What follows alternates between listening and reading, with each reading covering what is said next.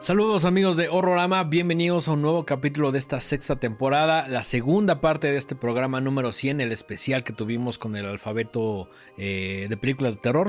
Mike, ¿cómo estás? Muy bien, muy emocionado, contento de estar empezando un nuevo año, 2024. Ah, claro, sí, ya sí, Sí, sí, sí, sí, absolutamente. De pronto el juego del tiempo se me fue, pero feliz año, feliz año. Feliz año, esperamos que les vaya muy chido, que este año esté muy chingón para, para el cine en general y sobre todo para el cine de terror eh, esperen próximamente el programa donde les decimos los avances, las películas que vienen, las que están ahí medio anunciadas, las que ya están en postproducción. Las que ya nos dijeron que sí van a llegar, que por ahí no quiero spoilear mucho.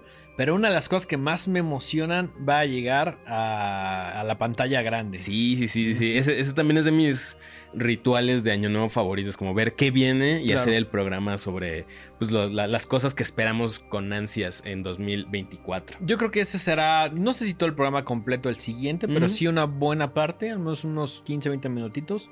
Hablaremos de, de lo que viene para este 2024, que pues, obviamente nos emociona mucho y punto que no haya cosas que te emocionen quizá tanto, o sí, pero van saliendo más en el año. Y, sobre todo hay unas que me dan curiosidad. Claro. Hay unas que digo, pues esto lo produce tal o lo dirige tal, no sé ni qué onda. Pero súper lo quiero ver, ¿no? Claro, claro, claro. Sí, al final del día nosotros siempre damos una opinión de las cosas que vemos e intentamos ver lo más que podamos, ¿sabes? Entonces, creo que el ejercicio anual de decir, esto es lo que nos emociona. Y también la realidad es que algunas cosas nos sorprenden. Hay algunas que llegamos con un poquito como de, ay, no sé, pero que nos llevamos grandes sorpresas. Entonces me encantaría que esto sucediera este 2024. Y pues por fortuna las películas de género aparecen como generación espontánea, güey. Sí. Por todos lados, cabrón. Entonces... Fíjate, por ahí yo sigo a otro, otro medio especializado gringo. Y cada semana sacan una nota que dice esta semana se estarán ocho películas nuevas de terror. de todos los presupuestos. ¿eh? Claro, claro, claro. Cada semana hay estrenos. Entonces, afortunadamente hay cine de terror para rato. y... Nosotros las vemos, les decimos qué tal. Eh, y como por alguien puso, alguien puso en el comentario de como de me han salvado de varias películas. Entonces, al final del día ven lo que a ustedes se les antoje. O sea, nosotros somos como una, no sé si decir guía, pero... Somos sus compas que les recomiendan cosas y que ya ustedes deciden si las ven o no. Eh, básicamente es eso, eso es Horrorama. Eso es Horrorama, ese es el, el, corazón de Horrorama. Así como, pues unos güeyes ahí me recomendaron que viera esta. Ah, pues, ¿Quiénes son? Ah, pues unos güeyes ahí que recomiendan. No, recomiendan el programa. Recomiendan el programa para que podamos seguir haciendo esto. Eh, el día de hoy, pues como decía Dengue al principio, vamos a continuar con la segunda parte de este especial de ABC de terror. Exactamente. Eh, nos quedamos en la letra N. N, que si no me equivoco, está de tu lado. Es de mi lado, entonces pues vamos a, como dicen por ahí, eh, pásele a lo barrido. Venga, venga. Con la letra N. Para esta letra yo escogí una película de 1990 que cuando yo te digo Clive Barker, ¿en qué piensas? Pues en el referente más obvio que es este Hellraiser, ¿no? Bueno, por ahí tiene una película muy interesante basada en una novela que él escribió que se llama Cabal eh, y se llama Nightbreed. Nightbreed es la historia de un vato que eh, va con su psicólogo, con su doctor, y este le hace creer que él es un asesino en serie. Eh, eh, este personaje además tiene unos sueños ahí medio locos donde eh, se bueno no se imagina sino que sueña y en sus, en sus visiones aparece un lugar místico llamado Midian donde pues hay unas criaturas ahí medio extrañas.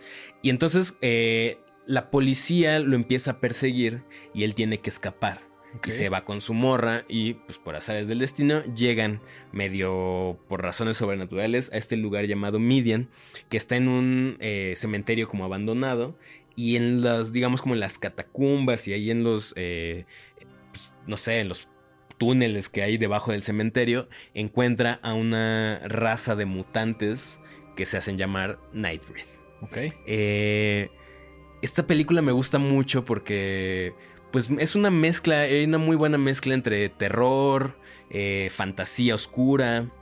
Pero creo que lo que más me llama la atención es que el personaje del doctor, que es el doctor Decker, está interpretado nada más y nada menos que por David Cronenberg. Entonces es rarísimo ver a David Cronenberg disfrazado, ajá, con una máscara que además me encanta, ¿no? Tiene una máscara así como, como de piel que trae pegada, A, la, cara, con los ojos, como de botones, y un cierre aquí. Se ve súper maligno y, pues vale mucho la pena. Eh, pues para pasarla bien, pues es una película muy entretenida y para ver a David Cronenberg actuando de malo, ¿no? No se diga más. No se diga más. Vendida, vendida. Súper vendida. Recuérdame el año Nightbreed. Es de 1990. 90. ok. Entonces, bueno, si quieren ahí ver algo, pues no tan clavado, no tan denso, pero sumamente divertido y noventerísimo, Nightbreed de Clive Barker los va a hacer muy felices. Perfecto. Esa es tu N. ¿Qué sigue en el alfabeto? Creo que la letra O. Generalmente. Por lo general va la O. Ok. Pues yo escogí una película de 1983 dirigida por el señor George Cosmatos, que se llama Of Unknown Origin, de origen desconocido. Eh, Papá de Panos. Exactamente, Papá de Panos, que pues, su filmografía contempla por ahí Leviathan.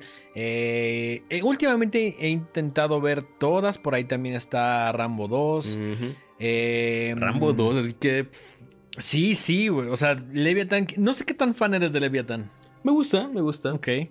Tiene por ahí sus cosas interesantes. Y de hecho, en una entrevista que estaba viendo con Panos, dicen: ¿Cuál es la película favorita de tu jefe? Y es esta. cuando escuché eso, dije: A huevo, tengo que verla. Y es una gran película. Está basada en una novela del 79 llamada The Visitor de um, Chauncey Parker III. Y protagoniza, al igual que en otras películas del señor Cosmatos, Peter Weller, a quien conocemos por ser Robocop básicamente. Sí, sí, sí, Entonces está Peter Weller y... A ver, antes de platicar un poquito la trama, si a ustedes les dan miedo las ratas, esta es la peor película que van a ver porque hay tiene mucho el tema de la rata. Más que Willard, ¿te acuerdas de Willard? Sí, me acuerdo de Willard, más o menos.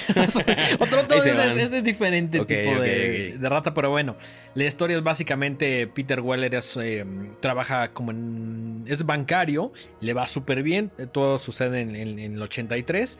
Por ahí su familia se va de vacaciones y él tiene que entregar una chamba súper importante y pues, obviamente vive en una casa poca madre que el güey limpia así de, ay no, no mames, así, está tantito manchado aquí, es como muy eh, obsesivo con el tema de la limpieza y que su casa se vea poca madre porque le salieron una lana, porque ese güey gana muy buena lana. Se queda básicamente solo en casa y de pronto empieza a escuchar unos ruidos súper raros que al principio de la película como que no, si no sabes mucho porque el póster nunca incluye una rata, por ahí te, Mm, te, empiezas a pensar que va como por un tema sobrenatural, pero al final descubres que ese güey tiene como una rata que empieza a mordisquear los cables. Entonces ese güey como que va con uno de estos güeyes como de plug control y les dice, oye güey, pues la neta, ayúdame con esta rata. Y a la par se empieza a obsesionar porque primero pone como la trampa y le abre como la puerta y nada de eso funciona. Después va con este especialista y a la par se va a la biblioteca y empieza a investigar todo lo que puede las ratas. Y se va como pedo medieval y dice, o sea, llega a la conclusión y dice, no mames, las ratas netas son lo peor, o sea, son la plaga más cabrona que tenemos en... Están cañonas las ratas. Y que, tiene un punto, ¿no? Yo tengo un tatuaje de una rata aquí eh, grandota porque un día vi un documental sobre ratas y dije, no mames, las ratas están ese, muy Ese documental es una maravilla, güey, la parte donde casi como al bebé, güey. Es una, es una locura, pero bueno, eh, el resto de la película es ver cómo Peter Weller se vuelve completamente loco y desquiciado tratando de matar a esta rata. Me encantan esas, eh, esas esos plots súper... así que dices, ¿what? Que estaban pensando? Me fascinan, me Exacto, exacto. Eh, es una gran película, es muy divertida. Tiene por ahí unas escenas, no tan como fuera de contexto, pero que pertenecen más como a la parte del imaginario obviamente muy desmedidas, muy grotescas, muy... En algún momento se vuelve como esta batalla de Peter Weller contra la rata, ¿sabes? De a ver quién puede más. La casa acaba hecha una mierda. ¿Viste esta película que se llamaba Un ratoncito duro de cazar? Mm, ¿Me suena francesa? No.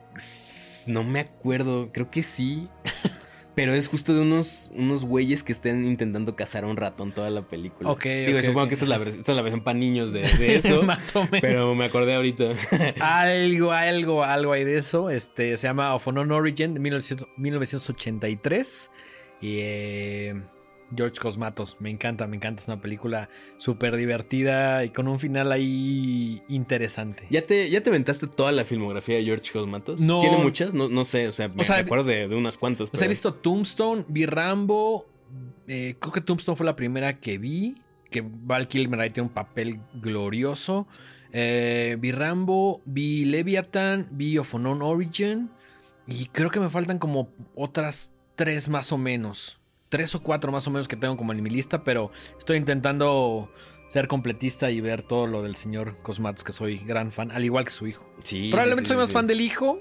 No, pero sí el- eres más fan del hijo. Pero, pero el papá. ¿Sigue vivo? No, no, no. Ya, no. ya. Se quebró en como en 2000. Se quebró. como en 2010, algo así. Probablemente antes, pero. Beso al cielo, güey. Donde quiera que esté, señor George. Ajá, gra- gracias por o- Señor Of Don Unknown Or- George. Of Unknown Origin, que Y es, por una, su hijo. que es una maravilla. Pues bueno. eh, ¿Qué sigue de la O? La P. La P. P. Ah, yo aquí para la P Ajá. tenía. Igual creo que me costó un poquito de trabajo. Estabas escoger. entre varias. Estaba entre varias. Por ahí quería ver Pieces.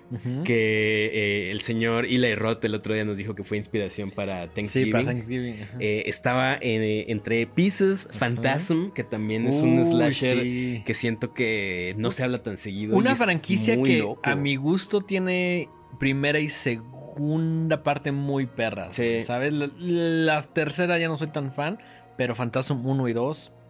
Que, que- un, un día tenemos que hablar a profundidad Sí, de porque es una cosa Muy Loquérrima, loca, muy loca, muy loca. que- que me encanta el personaje del Angus Scream. Sí, ¿no? porque desde que lo ves dices, eh, Este- vato... Ese güey no es bueno, ¿no? Claro, claro. no es el chido. no es el muy bueno. fácil de intuir. Sí, que además él aparece en toda la propaganda, en pósters, ajá. Y que el arma sea como esta esfera con picos Que que, vuela. Es una cosa ahí bastante, bastante loca. Pero no, no escogí Phantasm. Escogí una película que me gusta mucho de uno de nuestros directores favoritos, que es el señor Darío Argento. Una película de 1985 llamada Fenómena. Mm, ok, ok, ok, ok. Eh, protagonizada por eh, Jennifer Connelly eh, en una etapa muy adolescente. Me imagino. Que Esta película es es 85. 85, ok. Sí, sí, sí, sí. Jennifer Connelly, que dicho sea de paso, fue mi crush de toda la vida por muchos, muchos años. ¿Cuándo se acabó ese crush, güey? Cuando conocí a Eva Green. Ah, bueno. Sí, no. La jubilé, la jubilé. Pero durante mucho tiempo dio batalla. Sí, no, o sea, yo estaba así completamente enamorado de Jennifer, Connelly. Lo recuerdo, lo Sí, recuerdo. sí, sí, sí. Sobre todo en la universidad. Sí, no, güey, yo era muy fan. Se me hace una mujer guapísima. Lo y, es. y gran actriz. Como que Además. siento que se ha alejado y no, no ha este, buscado papeles más grandes. Más grandes, ya, es muy eh, entregada a su familia y así. Está casada con Paul Bettany, Órale. que es ahí eh, el Vision en las Ajá. películas de Marvel y así. No, no tenía ni idea de eso, güey. O Claramente no soy tan fan como tú de Jennifer Connelly. No, pues, o sea, digo, lo sé, ¿no? Tampoco es No, como que... pero está chido, está Sí, chido, güey. sí. Eh, y tiene una trama ligeramente similar a eh, Suspiria, en el sentido de que Mm, ok. Jennifer Connelly es una eh, estudiante norteamericana que se muda a un internado. Una academia de danza. no, se muda a un internado en Suiza. Me recuerda, ¿sabes qué, qué también? A Isaac Swan. Uy, luego te paso un chisme. Bueno, ya, no importa. Eh, y en este, en este internado descubre que tiene poderes eh, telepáticos y puede comunicarse con los insectos. O sea, es medio Carrie también. No, porque aquí son insectos. Ah, claro. Y utiliza eso para eh, intentar descubrir quién es un asesino en serie que se anda ahí escabechando a varias morrillas eh, pues, en la zona. Ok, por ¿No? el director pensaría, no lo he visto, pero pensaría que es una película de Giallo. Pues mm, no, es, esta es de su etapa no tan guial. Ok, ok. Esta sí es más como de terror fantástico. No, no tan detectivesca, Ajá, sí, no, no, no, no. De acuerdo. Eh, coprotagoniza la grandísima Daria Nicolodi, que también podemos ver en Suspiria y en Deep Red. Y curiosamente, cuando la llevan de. eh, o sea, cuando la, la importan a Estados Unidos. Eh, bueno, la exportan a Estados Unidos, le cambian el nombre a Creepers y le quitan un par de escenas, incluyendo una rola que puso Motorhead para la película. ¿Y la quitaron? Chale, güey. Entonces, en la versión gringa, que se llama. Creepers, no hay rola No de. Motorhead. O sea, la puede encontrar como... La- es mucho más popular Fenómena. su. Sí, fenómena. Sí he visto el póster, sí. Eh, y sí, obviamente es mucho más fácil de conseguir. De hecho, probablemente sea más difícil de conseguir la versión gringa. Claro. Pero pues la chida es la, la italiana, ¿no? Fenómena. Buenísimo. Fenómena de 1985, protagonizada por Jennifer Connelly y dirigida por el maestro Darío Argento. Ahí nomás. Eh, vámonos con la O, P- la Q, perdón. A ver, otra vez. Ah, ves. No, no, no. Es que como las tengo, o sea, No, digo, no, no. tendría que ser ningún impedimento, Ajá, ¿verdad? Y es que Pero- la tenemos nada más las que nos tocaron a nosotros, por eso. Sí, pero no es como que no sepa que va entre la P y no, la no es como E. que no es del abecedario diario. La, la voy a apuntar aquí chiquito para que no se me vaya. Bueno, después de la. O sigue la. la P y luego la Q. Luego la Q.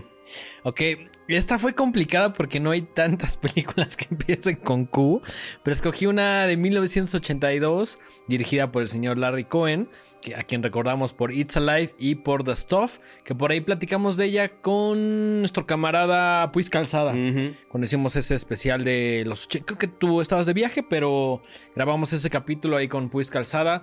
De las películas más chidas de, de los 80. eh, probablemente la más popular de Larry Cohen, The Stuff. The stuff. Este es de 1982. Se llama Q The Winged Serpent. Y sí, la Q es básicamente por Quetzalcoatl. lo cual mm, hoy en día a lo mejor sería un poquito complicado. Pues, pero... quizá hoy en día le hubieran dicho, oye, creo que no le puedes poner así a tu película. Ajá, o sea, sí. Eh. Que, ah, no sé, es- pero la película está chida, la película está chida. Por ahí sale Michael Moriarty haciendo el papel de Jimmy Quinn, que es una actuación que, que mucha gente dice, no mames, Q no me gusta, pero la actuación de ese güey es una cabronada. Y si es una cabronada, aunque también muchos dicen que está demasiado exagerada, que no es tan creíble. A mí me gusta por lo lejos que lleva la actuación eh, Michael Moriarty. También sale David Carradine. Ajá, ajá. No sé si es Carradine o Carradine. Según yo es Carradine. Ok. Sale, aparece Kung Fu ahí. Ujú, aparece ujú. David Carradine. También todavía medio, medio joven. Y todo sucede básicamente en, en Nueva York, en el edificio de Chrysler. eh, donde ahí como que está Q, que es como la, la serpiente alada. Pues como que se empieza a chingar a varias personas. Y pues obviamente la idea es como detenerlo. El, el- el plot es muy sencillo. Sí, un, Pe- un- una- un, eh, creature feature cualquiera, ¿no? Tal bueno, no cual. cualquiera, pero... Es, es una película de, de- de monstruos que además sí tiene. Bueno, continuando un poquito con la trama. Michael Moriarty sabe dónde está el nido. Oh. Entonces. Como que este es un poco el antihéroe porque puede salvar a primero a la ciudad de Nueva York y luego al mundo. Pero el vato agarra y dice, güey, quiero un millón de dólares libres de polvo y paja por decirles dónde chingados está el. Gran, gran, gran... Sí, yo también decía, hoy yo les puedo evitar ahí... B- Básicamente tiene secuestrado ¿qué les- Nueva York. ¿Qué les cuesta un milloncito? Incluso él lo dice, dice, güey, soy la persona más popular ahorita en Nueva York porque pues todos quieren saber mi secreto de dónde está el nido de, de Q, ¿no? O sea, además eran los ochentas. O sea, un millón ya era poco para... él. O sea, tampoco estaba pidiendo... no, no, no, es una cifra... No es como... Yo en- secuestraría al DF por mucho más dinero. Honestamente, Sí. güey. Y tampoco es como en Austin Powers que así el Dr. Evil dice, Ah. ah, denme un millón de dólares o destruyo al mundo. Ajá. Y sino que ya no es tanto. Ajá, sí, sí. Entonces sí. yo no Y que lo dice como de un billón, ¿no? Gran escena, güey. Me encanta Steam Powers, güey. Un día hay que hablar de Austin Powers. Es Parte del universo de Rama. No parte sé del cómo, universo de Rorama. pero es parte del universo Sí, de definitivamente, definitivamente. Pues bueno, no les quiero contar más de la película. eh, es, es muy entretenida, es muy divertida. No tiene tanto screen time la serpiente, pero el que sale sí se ve muy chida. Y además, sí es una película que tuvo bastantes avances tecnológicos, que sí como que marcó es una como algo importante, sobre todo para el tema del stop motion, que básicamente todos son prácticos, eh, perdón, efectos prácticos. Está hecha en stop motion. Y te suena el nombre de Randall William Cook. Tal vez. ¿De qué? Estoy seguro que te suena. Porque él es eh, la persona que animó a los Terror Dogs en Ghostbusters. Ah, ok, Ujú. ok. y además también posteriormente en, en estos, en uno de estos remakes animó a King Kong. Entonces, pues di- digamos que este güey en el tema de stop motion pues, sí era un cabrón. Y la prueba de ello, o una parte de su trabajo, se ve muy bien en, en, en Q the Winged Serpent. ¿Sabes a quién le debemos que ya no se siguieran haciendo cosas en stop motion? ¿A quién? a Jurassic Park. Claro. Sí, porque, o sea, según yo, el pedo que tenía Spielberg es que no podía hacer que los dinosaurios corrieran. Se decía que no le gustaba en general cómo se veía. O sea, a pesar de que estaban en el punto más alto del stop motion. Sí, porque ya era 94. 93, ¿no? Jurassic Park es 93. Creo que es 93 o 94. Ajá. Eh, si mal no recuerdo, Phil Tippett iba a ser eh, el stop motion. Phil Tippett que ahorita hace un par de años, eh, o el año pasado creo. Lanzó esta... Bueno, terminó la película que llevaba años haciendo. Mad God. Mad God. Que es así una loquera. Es un trip. completamente en stop motion. y él iba a hacer los efectos de, stop motion para Jurassic Park. Y un señor cuyo nombre en este momento no recuerdo, se juntó con un carnal suyo y empezaron a trabajar en un modelo animado en 3D en computadora. Al principio Steven Spielberg decía que no quería de computadora porque pues, decía que se veía muy chafón y no sé qué. Pero estos güeyes perfeccionaron esa onda y contra toda autorización presentaron un, eh, un modelo del T-Rex caminando. Y Steven Spielberg se cagó y, le dijo a Phil Tippett Señor Don Tippett, muchas gracias. Ya no necesito tus monos, güey. Llévese sus juguetes de aquí. Ahora vamos a hacerlo en computadora. Sí, sí, no, recordaba, pero tienes toda la razón. Definitivamente, no solo Jurassic Park es una gran película que nos encanta, sino que también el tema de la tecnología. Ahí fue cuando se demostró que era una nueva era para, para presentar cosas eh, animadas por medio de computadora, ¿no? Sí, y que la neta, la neta, la neta, sigue eh, viéndose bastante bien para Sí, o sea, ya. O sea, hay películas de dos mil y tantos que, se, ven, horrendas. y Jurassic Park todavía aguanta. Sí, también creo que es el presupuesto que tenía el señor Steven Spielberg después de haber hecho cualquier cantidad de hits, ¿no? Pero bueno, el, trabajo todavía se ve bastante, bastante chingón. Así es. Entonces, esa es la Q. Q The Wing eh, Serpent de 1982, eh, dirigida por Larry Cohen y que sí se nota que está dirigida por Larry Cohen. Vámonos con la que sigue después de la Q. La R. ah, la R. Eh, la R, para la letra R escogí de nueva cuenta a uno de nuestros directores favoritos. Esto es completa coincidencia. Creo que es el único director que repite en esta lista.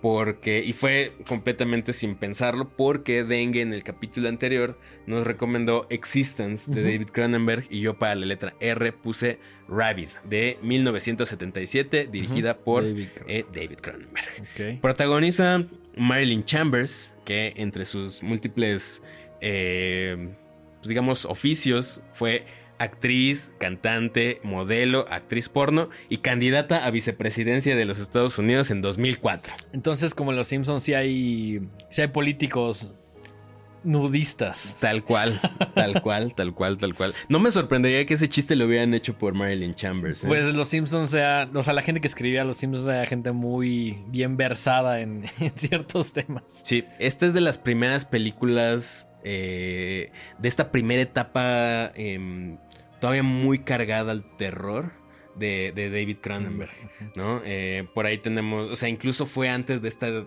etapa ya más avanzada como de... Body... Ajá, de, de Videodrome, eh, de scanners, ¿no? Em, Ravid es una cosa loquísima. en un accidente, una morra, que es precisamente Marilyn Chambers, sufre pues, la, operan después de este accidente y empieza a desarrollar debajo de su axila un orificio del cual sale un apéndice medio fálico, medio este, aguijonesco que eh, utiliza para alimentarse de otras personas y cuando muerde a estas personas, cuando los, las pica con su aguijón, eh, pues se les infecta. Y esta infección da pie a una enfermedad que se hace transmisiva y empieza a pues, sembrar el caos en todo Canadá. Porque, bueno, David Cronenberg es canadiense, entonces pues lo, filma en Canadá.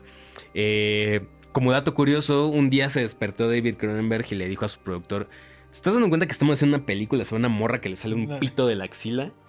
O sea, esto no va a funcionar. Y el vato le dijo, no, no hay pedo. Aguanta, es, Cronenberg. Es que también, sí, ahí, todavía no era. Bueno, ahí todavía no, tenía, o sea, no tenía como estos, no quiero decir blockbusters, pero películas un poquito más populares. Y y sobre todo no tenía como ese estatus que, que cualquier cosa de Cronenberg era sinónimo de garantía. Por Sí, no, así. no. Y terminó siendo una de las películas para su época más eh, redituables de Canadá. O sea, generó un millón de dólares. Que Ok. digo, ahorita no es nada. Sí, pero, en 1977 77 y en Canadá, pues sí, no sí, es, mames, algo, algo digno de mencionar. Y pues bueno, ya de ahí en adelante, David Cronenberg eh, su, hizo su la nombre figura, sí, siguió creciendo y se volvió, pues como ya mencionamos, uno de nuestros santos patrones. ¿no? Exactamente. Entonces, eh, si quieren ver los inicios de este gran director, váyanse a esta película de 1977 llamada Rabbit.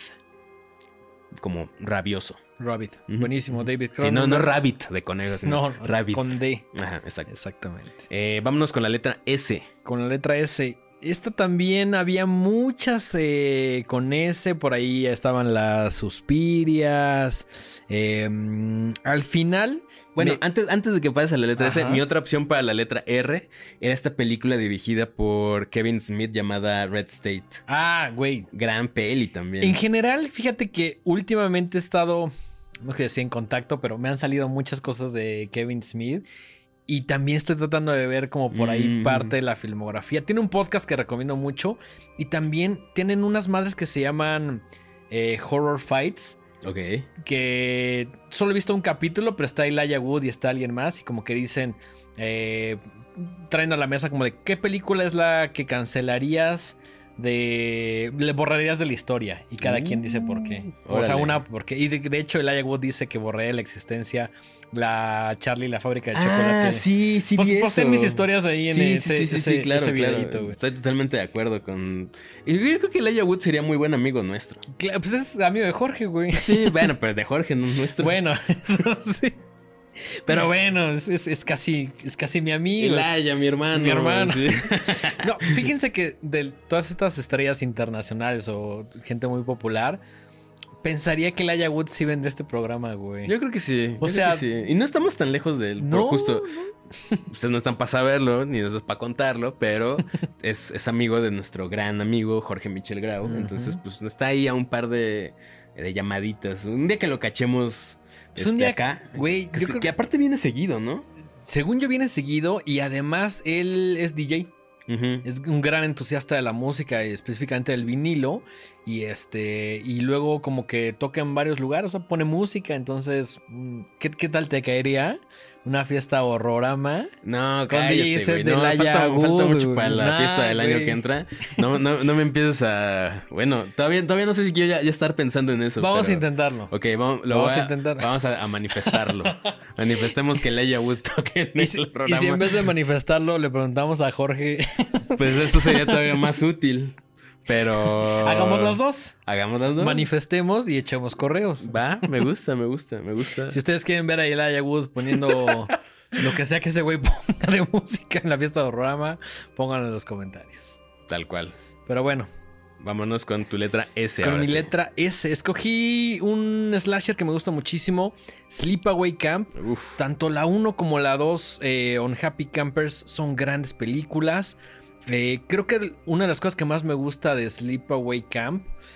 Voy a hablar un poquito de la 1 y la 2. Es el final, del, el final de la 1. Es- el- el- es- está así también grabado con fuego en mi memoria. Definitivamente. Y creo que yo vi imágenes primero antes de ver. eh, de alguna manera me lo spoileé, pero no tanto porque cuando vi Sleepaway. Camp, la primera como que se me había olvidado ese pedo y fue como de, no mames, que en su momento la llamaron una película transfóbica, ¿no? Sí, sí, O sí, sea, absolutamente. Pero, pero creo que eh, el desenlace de Sleepaway Camp es medio obvio y a la vez no. O sea, siento que utilizaron como un recurso que nadie veía venir, güey. Ah, no, definitivamente, definitivamente. Es una cosa loquérrima. Es una cosa... Y, y no, no sé cómo le hicieron para conseguir esa actuación, ¿sabes? O sea, esas cosas imposible de replicar. Exactamente.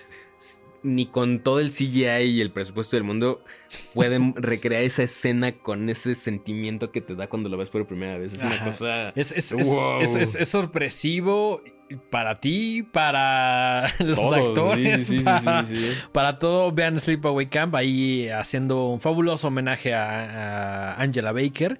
También la 2 me gusta muchísimo. La 2 tiene... en Creo que yo no he visto la 2. La 2 son Happy Campers. A ver, hay días en los cuales me gusta un poquito más que, ok. que, que Sleepaway Camp 1. La 2 tiene 18 kills, güey. No todos se muestran, pero los que se muestran están muy, muy perros. Siento que Sleepaway Camp, y, a- y aquí es donde habrá gente que diga como momentito, siento que es el camp slasher por excelencia, güey. Habrá gente que diga, güey, no, es... eh, Viernes 13. Ajá.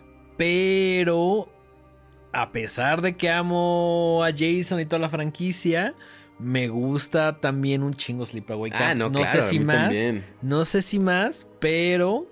eh, O sea, estoy de acuerdo. Es, lo, es lo como lo que yo decía en el capítulo anterior, ¿no? A mí me gusta mucho más The Burning, pero pues sí, el lugar ese se, se lo lleva y pregúntale a quien quieras. se bueno, sí, Viernes 13. Crystal Lake es Crystal Lake. Pero bueno, sí pondré en un solo lugar Sleepaway Camp. Sí, sí, sí. sí. Eh, Gran villano, gran skills, eh, muchos desnudos innecesarios. Muchísimos. Eh, mm, está cagado porque también es un dato curioso. En la segunda parte, todo el cast, es decir, los personajes ficticios, tienen nombre de gente muy popular en, en los 80. Ah, Así hay un Corey, hay un. O sea, como, Ah, como estos nombres, como que después tuvieron más popularidad o que le estaban teniendo en ese momento.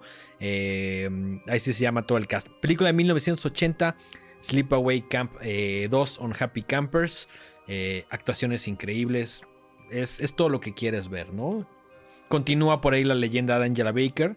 eh, y además, otro dato curioso: el personaje de mm, Pamela Springsteen si no me equivoco, es la hermana de Bruce Springsteen que en ¿Ah, sí? algún momento intentó actuar y creo que es de las pocas cosas que tiene. Ajá. Órale. Pero pues es la hermana de- de- de- del chief, Cámara. del boss. Dato muy curioso. Dato muy, muy curioso. Ahí está mi ese Sleepaway Camp 1 y 2 son Happy Campers. Vean las dos, valen mucho la pena. Definitivamente. Vámonos con la siguiente letra, que es la letra T. Ok. Eh, y del 1900, ¿qué? ¿80? 1980, ajá. Nos brincamos hasta 2017. Ujú. Y de país Ah, ya sé cuál brincamos. escogiste, Totally Killer. Puta, sí. Eh, no, escogí una buena película. Una buena película Por llamada. eso Totally Killer, es cierto. Que esta película tiene. La escogí por su nombre en inglés. Ok. ajá. Porque. Cuando la traduces pierde la T. No, porque es, me- es mexicana. La película, bueno, es una directora mexicana. Eh, y en español Totem. se llama Vuelven. Vuelven. Oh, ok. Pero en inglés se llama Tigers Are Not Afraid. Ok. Y está dirigida por Isa López, quien escribe y dirige. no, eh, no tenía ni idea de cómo se llama en inglés. Tigers. Are Not Afraid. Ok. ¿Ya la viste? Sí. Eh, es una película bastante chida, bastante cruda y bastante eh, contemporánea. En México la encuentran como vuelven, ¿no? Sí, sí, sí, sí. Y trata sobre básicamente las consecuencias de la violencia y el narcotráfico y los cárteles y las cosas horribles que pasan desafortunadamente en este país y cómo eso impacta a la niñez, ¿no? Entonces a mí me gusta mucho porque se mezcla de una manera muy inteligente la fantasía y la crudeza de un problema social tan grande como es el narcotráfico. Que además sí trata temas muy relevantes para la sociedad mexicana y es una película que se ve muy mexicana. Sí, absolutamente. O sea, eh, es clarísimo que, que está pasando en la. Y o que sea, está hecho por una mexicana. No, no, no, Sí, no, no sí. es este México de Rob Zombie en la tercera parte de. Ajá, no es, No es Man no es- on Fire. No, no es Story from Hell o Man on Fire, Ah, que sí, es un pinche México ahí que dices, esto no es México, cabrón. Sí, no, para nada, no. O sea, es contexto mexa-mexa. Eh, me gusta mucho porque tiene unas partes realmente hermosas. Eh, ahí hace juegos de, de- o sea, mezcla un poquito como temas de animación. Y como ya lo he mencionado, me gustan mucho las películas donde los niños tienen que enfrentarse abruptamente a cosas de adultos. Que, para las cuales obviamente no, están, preparados. No son, son de alguna manera víctimas de las circunstancias. Y curiosamente, eh, Isa López eh, tomó la decisión de escoger niños que tuvieran cero experiencia eh, de actuación. Y creo que uno de los grandes méritos de esta película de Vuelven es que las actuaciones son bastante creíbles, lo cual suena muy complicado cuando no estás trabajando con actores en el eh, sentido más estricto de la palabra, ¿no? Y la verdad es que se vuelven personajes bastante, bastante entrañables.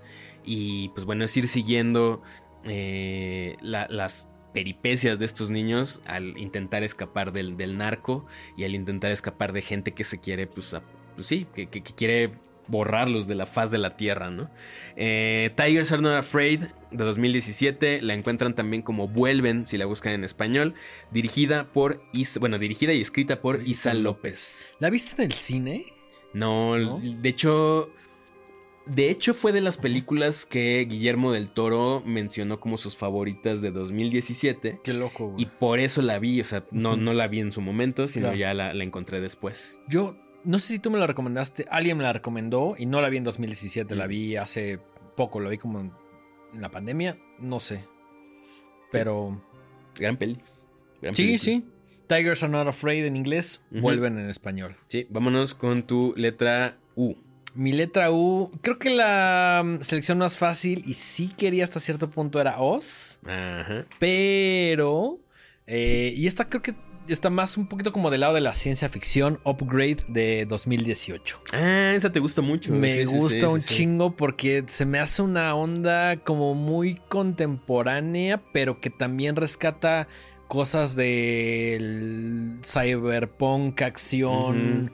Ochentero, Terminator, ¿sabes? Creo que en, sí la película tiene ese espíritu está dirigida por Leigh Whannell, eh, que es escritor de Saw, de Dead Silence y de Insidious. Producida por el señor Jason Bloom, lo cual la convierte inmediatamente en, parte de Bloomhouse. Que en un año reciente ya no somos tan fans, o bueno, yo lo digo a título personal, ya no soy tan fan. Pero luego tiene este tipo de películas que sí son como ciencia ficción, cyberpunk, eh, futuristas, que están muy, muy chingonas. La película costó 3 millones de dólares y ¿cuánto crees que recaudó? Puta, como unos 20. 17. le fue, le fue bastante bien. Buen negocio, buen negocio. Y pues bueno, básicamente la historia es de esta pareja que se llama um, Asha y Gray, eh, que por ahí a Gray lo, le disparan en el cuello y pues matan a, su esposa, a, Asha.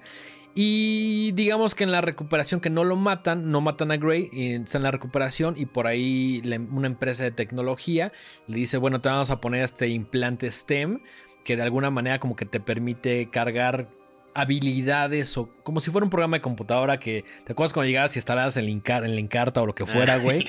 algo así. O cuando agarras en tu compu y dices, voy a bajar la actualización de Adobe, güey. Y trae un nuevo feature, cosas así, güey.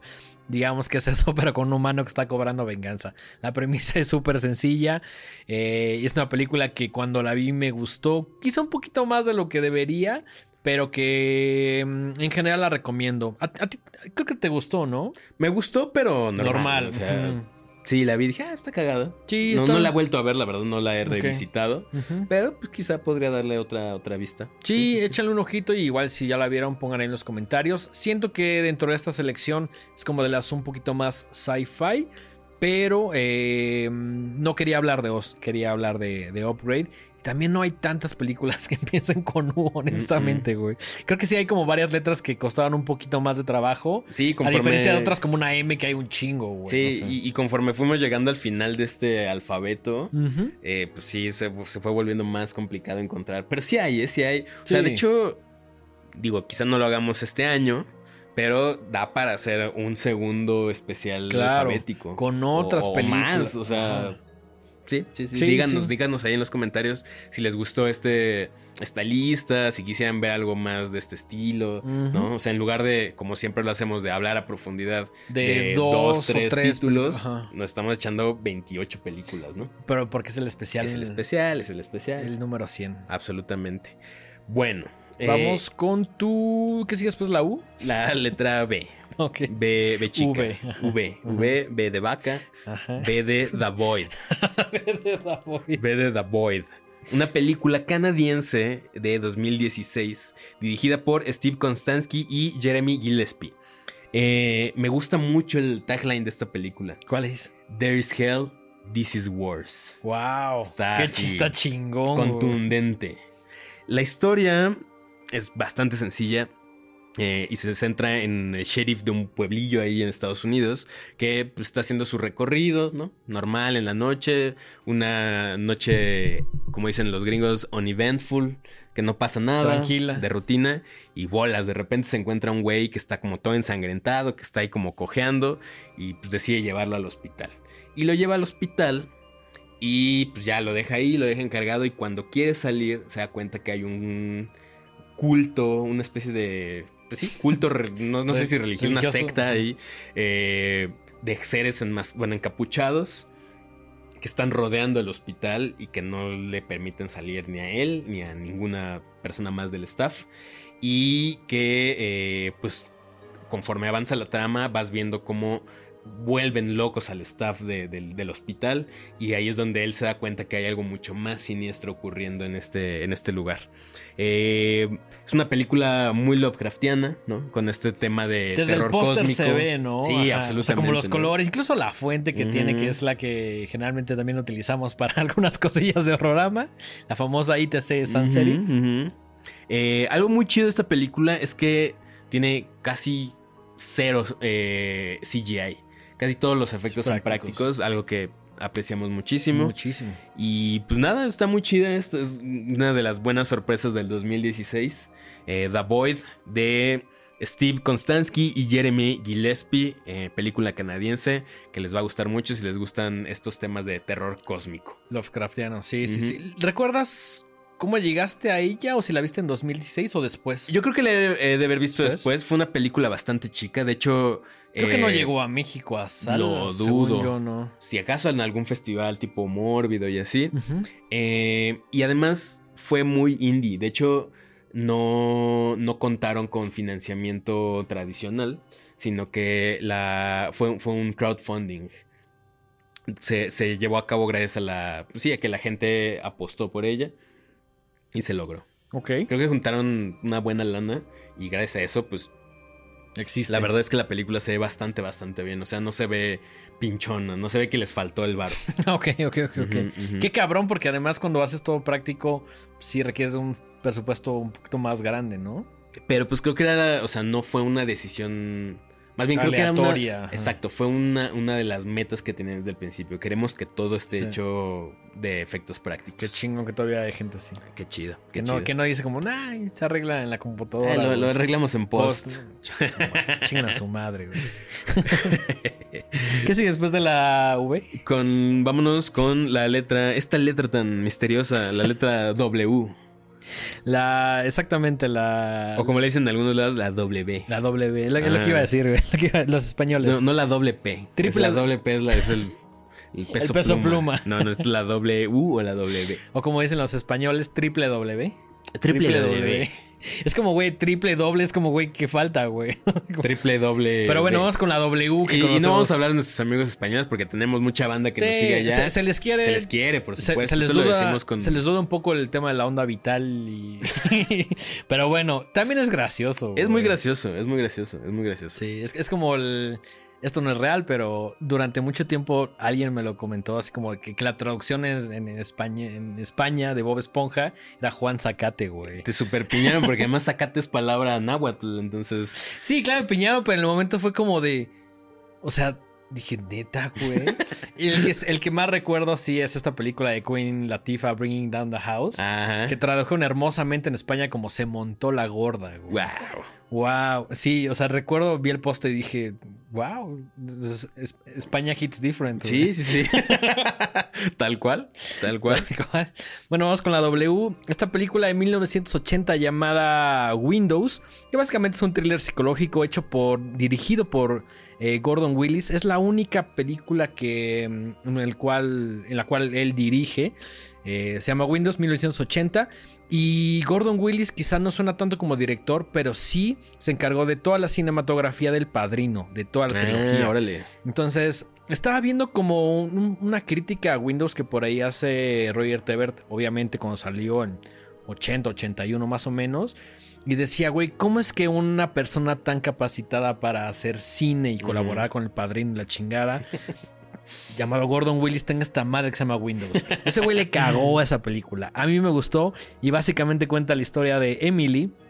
eh, que pues vive muy tranquilamente, de pronto sucede algo que tiene que ver con el home invasion y crea una relación con la vecina. Entonces ella se muda y después la vecina que parece que es como su aliada la vuelve a encontrar en este nuevo lugar, si no me equivoco se cambia a Nueva York.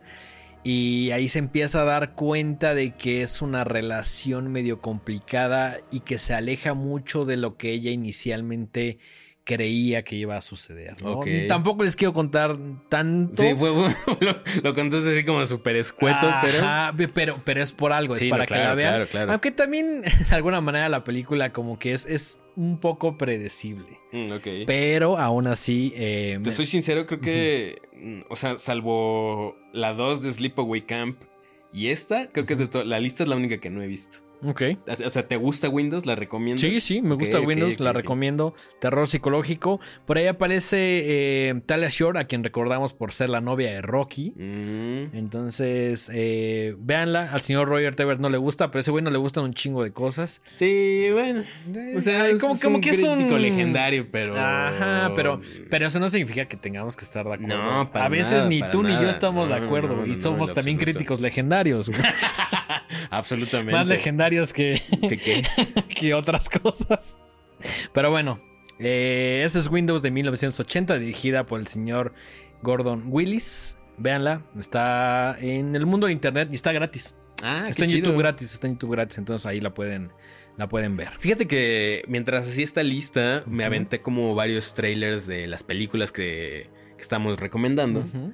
Y está cabrona la cantidad de películas que están gratis en YouTube. Sí, O sea, digo, neta, así, le escribes el nombre de la película y dices, será el trailer, y le picas y dice una hora 37. Y dices, ah, es la película completa. Sí, hay mucho héroe anónimo que la realidad luego como que los... O sea, por ejemplo, eh, Beyond the Black Rainbow también está gratis en inglés con Mm. subtítulos. Luego las encuentras dobladas en otros idiomas. O sea, si ustedes no la encuentran en alguna plataforma de confianza o en el cine o lo que sea, búsquenla en YouTube y con mucha suerte es probable que esté ahí gratis únicamente para que le pongan play o para que la renten o la compren como ustedes prefieran. Así es, así es. Pues estamos llegando a la recta final. Nos faltan únicamente tres letras. Y aquí es donde ya se puso más complicada la cosa. Sin embargo, rascándole, hay varias, hay varias Hay todavía. varias. Fíjate Eh, que la, la- sigue la X, ¿no? Sigue ¿No? la X. Sigue la X. Sí, sí, sí. sí. Una flaca y otra gorda porque ya comió. Pero esas son las vocales. Ya sé, ya sé, ya sé. Sí, ya sí, sé. sí, sí. sí. Eh, ¿qué- qué Fíjate que yo pensaría que la más obvia era obviamente la de Ty West. Ex. Pero hemos hablado mucho de ex, es muy Mucho, reciente. ajá. Está muy fresca todavía. entonces Me dije, encanta "Nah, lo que escogiste, güey. Vámonos más para atrás. Si me hubiera tocado la X, también hubiera escogido esta película. Definitivamente. Nos fuimos hasta 1982 para hablar de Extro. una película dirigida por Harry Bromley Davenport. Un personaje del que no sé nada más. Solo sé que dirigió esta película, pero verga qué gran película nos dejó. Güey, desde el póster dices, güey, esto está chingón. Esto va a estar chido. Esto ¿no? va a estar sí, sí. chingón. Y. Cuéntala, cuéntala, cuéntala. La historia es muy rara. Eh, empieza. Bueno, es una película inglesa. Entonces todo está ambientado. Parte en, pues, en la ciudad y parte como en la campiña inglesa. De hecho, empieza en la campiña inglesa. Y es una familia que está en su casa de campo. Y en, así en los primeros 30 segundos pasa una cosa rarísima y el papá desaparece. Tan sencillo.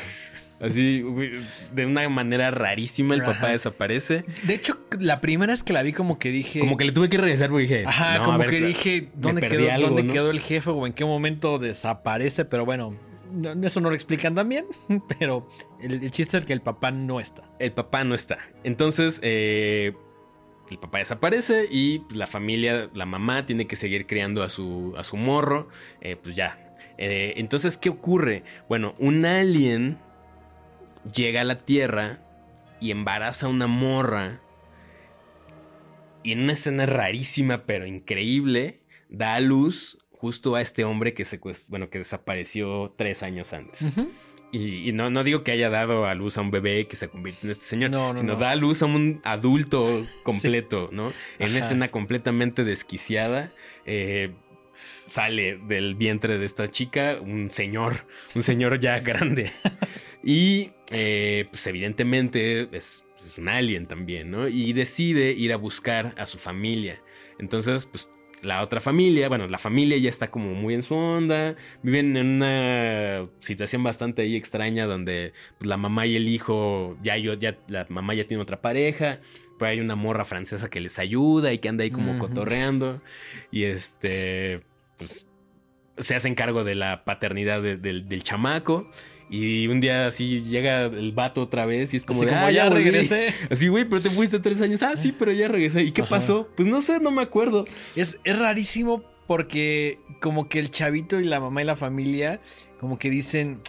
Sí es, pero... Pero está medio raro. Pero, ajá, qué pedo. O sea, como que la historia no, no, no cuaja, ¿no? Y lo más chistoso es que el hijo pues más allá de decir, ay, pues qué onda, ¿dónde estuviste? Es como, ay, qué chido que volviste, papá, vamos a seguir. Ajá, esa es las cosas que me impresiona de Extra, que nadie se está, o sea, creo que lo cuestionan una vez, no sé, es como, ah, bueno, pues ya estás de regreso, o sea, como que la familia encuentra mucha satisfacción en, en, otra vez tenerla como figura paterna, ¿no? Menos al güey que es el nuevo, el nuevo, la nueva pareja de la mamá, que Exactamente. o sea, como que este güey acaba de regresar y ya se quiere volver a, incorporar a la familia, ¿no? Entonces empiezan a pasar un montón de cosas que si yo se las contara, dirían... No me la creerían. No, no, no creo que pase eso. Entonces más vale que la vean. porque de hay verdad una es escena una loquera. En el cuarto del niño que está fucked up, güey. Me encanta. Está fucked up. Está, hay muchas cosas fucked up en esta película. mucha desnudez innecesaria. Eh, es 80 y... 82. Dos. Fíjate que ya tiempo después le preguntaron a Harry Bromley y Davenport que, pues, que qué onda, que qué onda con esta película y el vato está un poco apenado. ¿Por qué? Está verguísima. No, claro, o sea, el vato al final pues, está contento de que haya alcanzado como un estatus de culto y que tenga tantos fans, pero dice, me da un poco de, de pena haber hecho esta película porque la mayor parte del tiempo todos los involucrados en la dirección y en la creación del guion estábamos completamente drogados. Y muchas de las pues decisiones que eh, creativas que pasan en esta película son simplemente porque estaban hasta el huevo de drogas. Eh, y sí, hay cosas rarísimas, hay cosas que dices...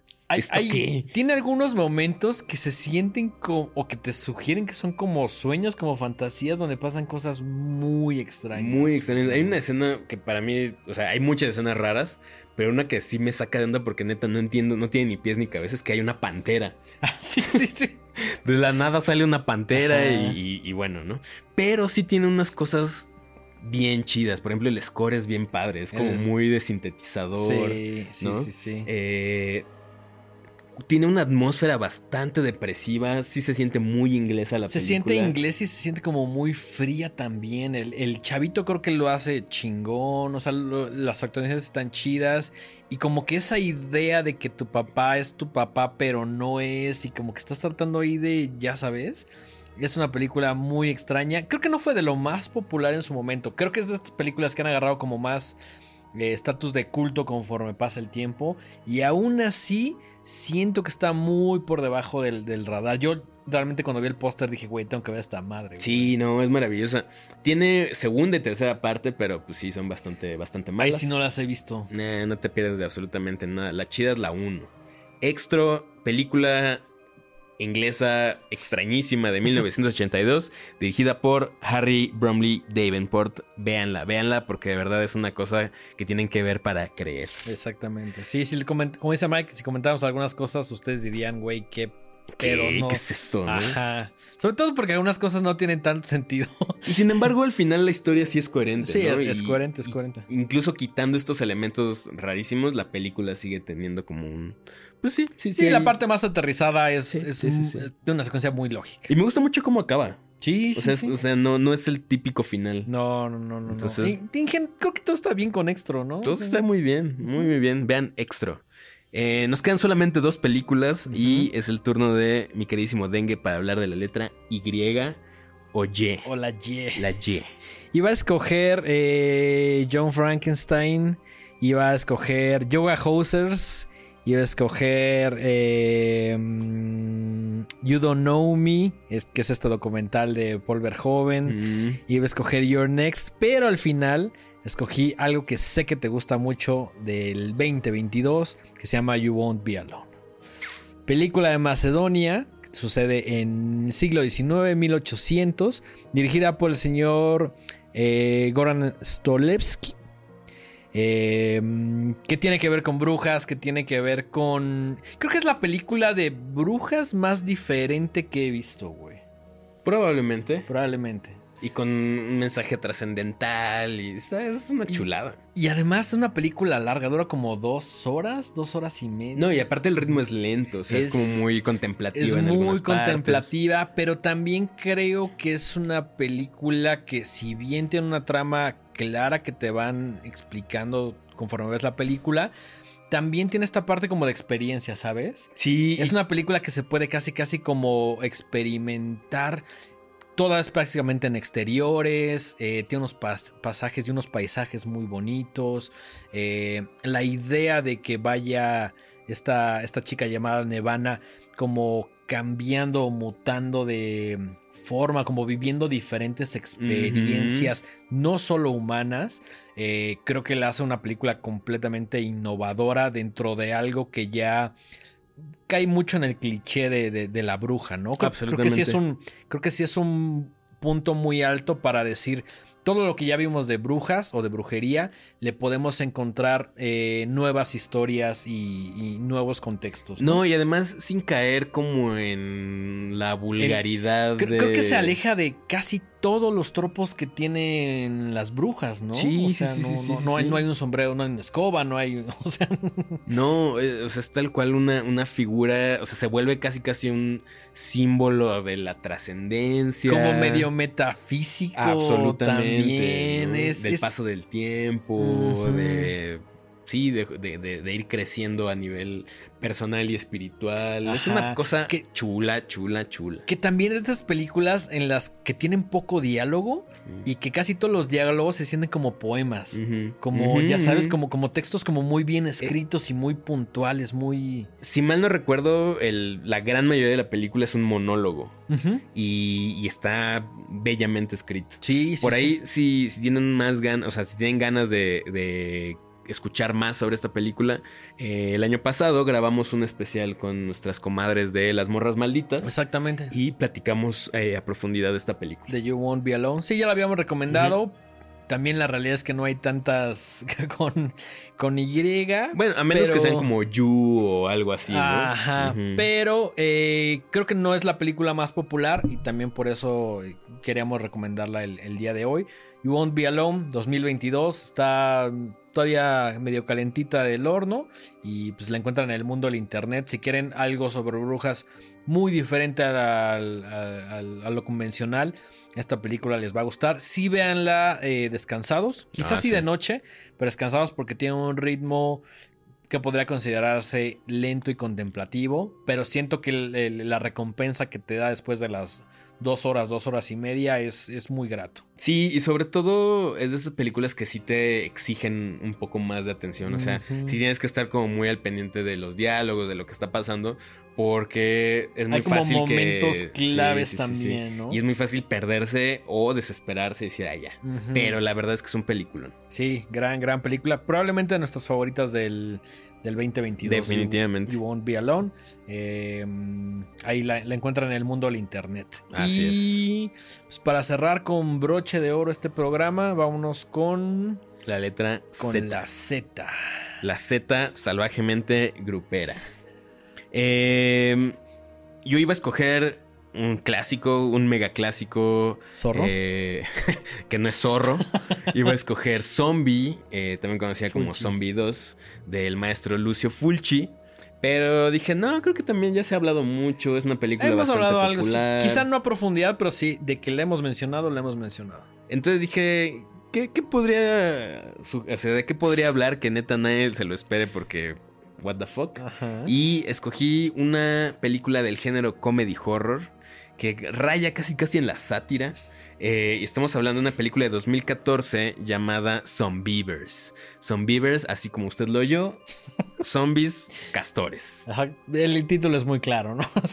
Son, beavers, juego de palabras, zombies, beavers. Muy, muy en esta vena de películas completamente eh, exageradas, muy divertidas. Por ahí me recuerda mucho a Black Sheep de, ah, de sí, Nueva. Zelanda. Es, sí, creo, creo que cuando tienes como el tema de los animales te permite jugar mucho, ¿no? Y sobre todo hacer una película que es todo lo contrario a seria, ¿no? Sí, sí, o sea, sí, creo, que es seria en cuanto al, al- al craft que tiene, como decir, bueno, tus personajes se va a ver de esta manera, pero es muy juguetona en cuanto a todo lo que sucede. Sí, sí, sí. Por ahí también, ob- obviamente, tiene referencias a, pues, a todas las películas de zombies, a Piraña, ¿no? Y narra la historia de un grupo de amigos que vas a, meterse a una casa en un verano y hay una, este, un laguito y pues se meten con las personas que no deben meterse, hacen cosas que no deberían y empiezan a despertar la furia de estos zombies eh, castores. Exacto. Que también tiene una gran tagline. ¿Cuál es el tagline? Dice, they will damn you to hell, pero damn Wow, no sí, como, como- como de presa. ¿no? Como las presas que construyen los castores. Qué Joya, güey. gran, gran Güey, película. amo los taglines, güey. Cuando son creativos, Sí, es de lo que más me gusta de una película. Que ya lo habíamos mencionado, pero creo que en algún momento me gustaría hacer un especial o algo sobre los mejores taglines. Estaría poca madre que es- escogiéramos en cantidad de películas y dijéramos, estos son. Que no hablamos de la película, simplemente los taglines. Igual con un ritmo un poquito rápido, como tratando de abarcarlos más, pero sí hay grandes. Hay unos taglines. bien chidos. Sí, nos Que falta. muchas veces es lo que te convence de ver la película. Claro, que- creo, creo que siempre es, es como la publicidad, no están pensados para que digas, güey, esto. Y es que también es difícil, porque no solamente tienen que ser como que te inviten a verla, tienen que ser creativos, tienen que ser memorables y de una u otra forma resumir en una frase contundente toda la película. Y si son creativos y un poco graciosos, funciona mucho mejor. Funciona Digo, mucho obviamente si la película, por ejemplo, como Zombie Beavers tiene sentido, ¿no? La película la dirige Jordan Rubin y curiosamente en el cast eh, hay una actuación de John Mayer. Ah, este músico, ¿no? Sí, es cierto. Que no, no- no soy fan, pero No, es tampoco, muy curioso pero... verlo ahí, Ajá. ¿no? Como disque actuando, Disque- o disque haciendo música. disque haciendo música. No, a mí sí me gusta. Algunas de John Mayer, Ah, no. yo, yo no te podré decir una rola de John Mayer. Sé, que, sé quién es y todo, pero no conozco ninguna rola de John Ah, Mayer. estás bien. Supongo, supongo, supongo que sí. Eh, pues igual, de mucho desnudo innecesario, mucho gore. Siento que estas, estas películas recuperan mucho de lo que es mi década favorita, que son los 80. Sí, sí, ¿no? sí, sí, sí. Mucha, eh, sí, violencia súper estilizada, súper exagerada, con Sangre. galones y galones de sangre falsa que nos encanta. Y pues ya, esos son Beavers, son. Beavers de 2014. Por si después de esta gran eh, y extensa lista quieren ver algo completamente más, Más relajado, más relajado. Esta es película es todo lo contrario a You Won't Be Alone. Sí, exacto. que- y es un gran contraste. Ajá, sí, ¿no? o sea, este está aquí y el otro está hasta acá. Ajá, son sí, los ajá. espectros contrarios. Y ambas pertenecen a este programa y al universo horror. Así es. Que es lo bonito del horror, que hay para todos. Sí, sí, sí.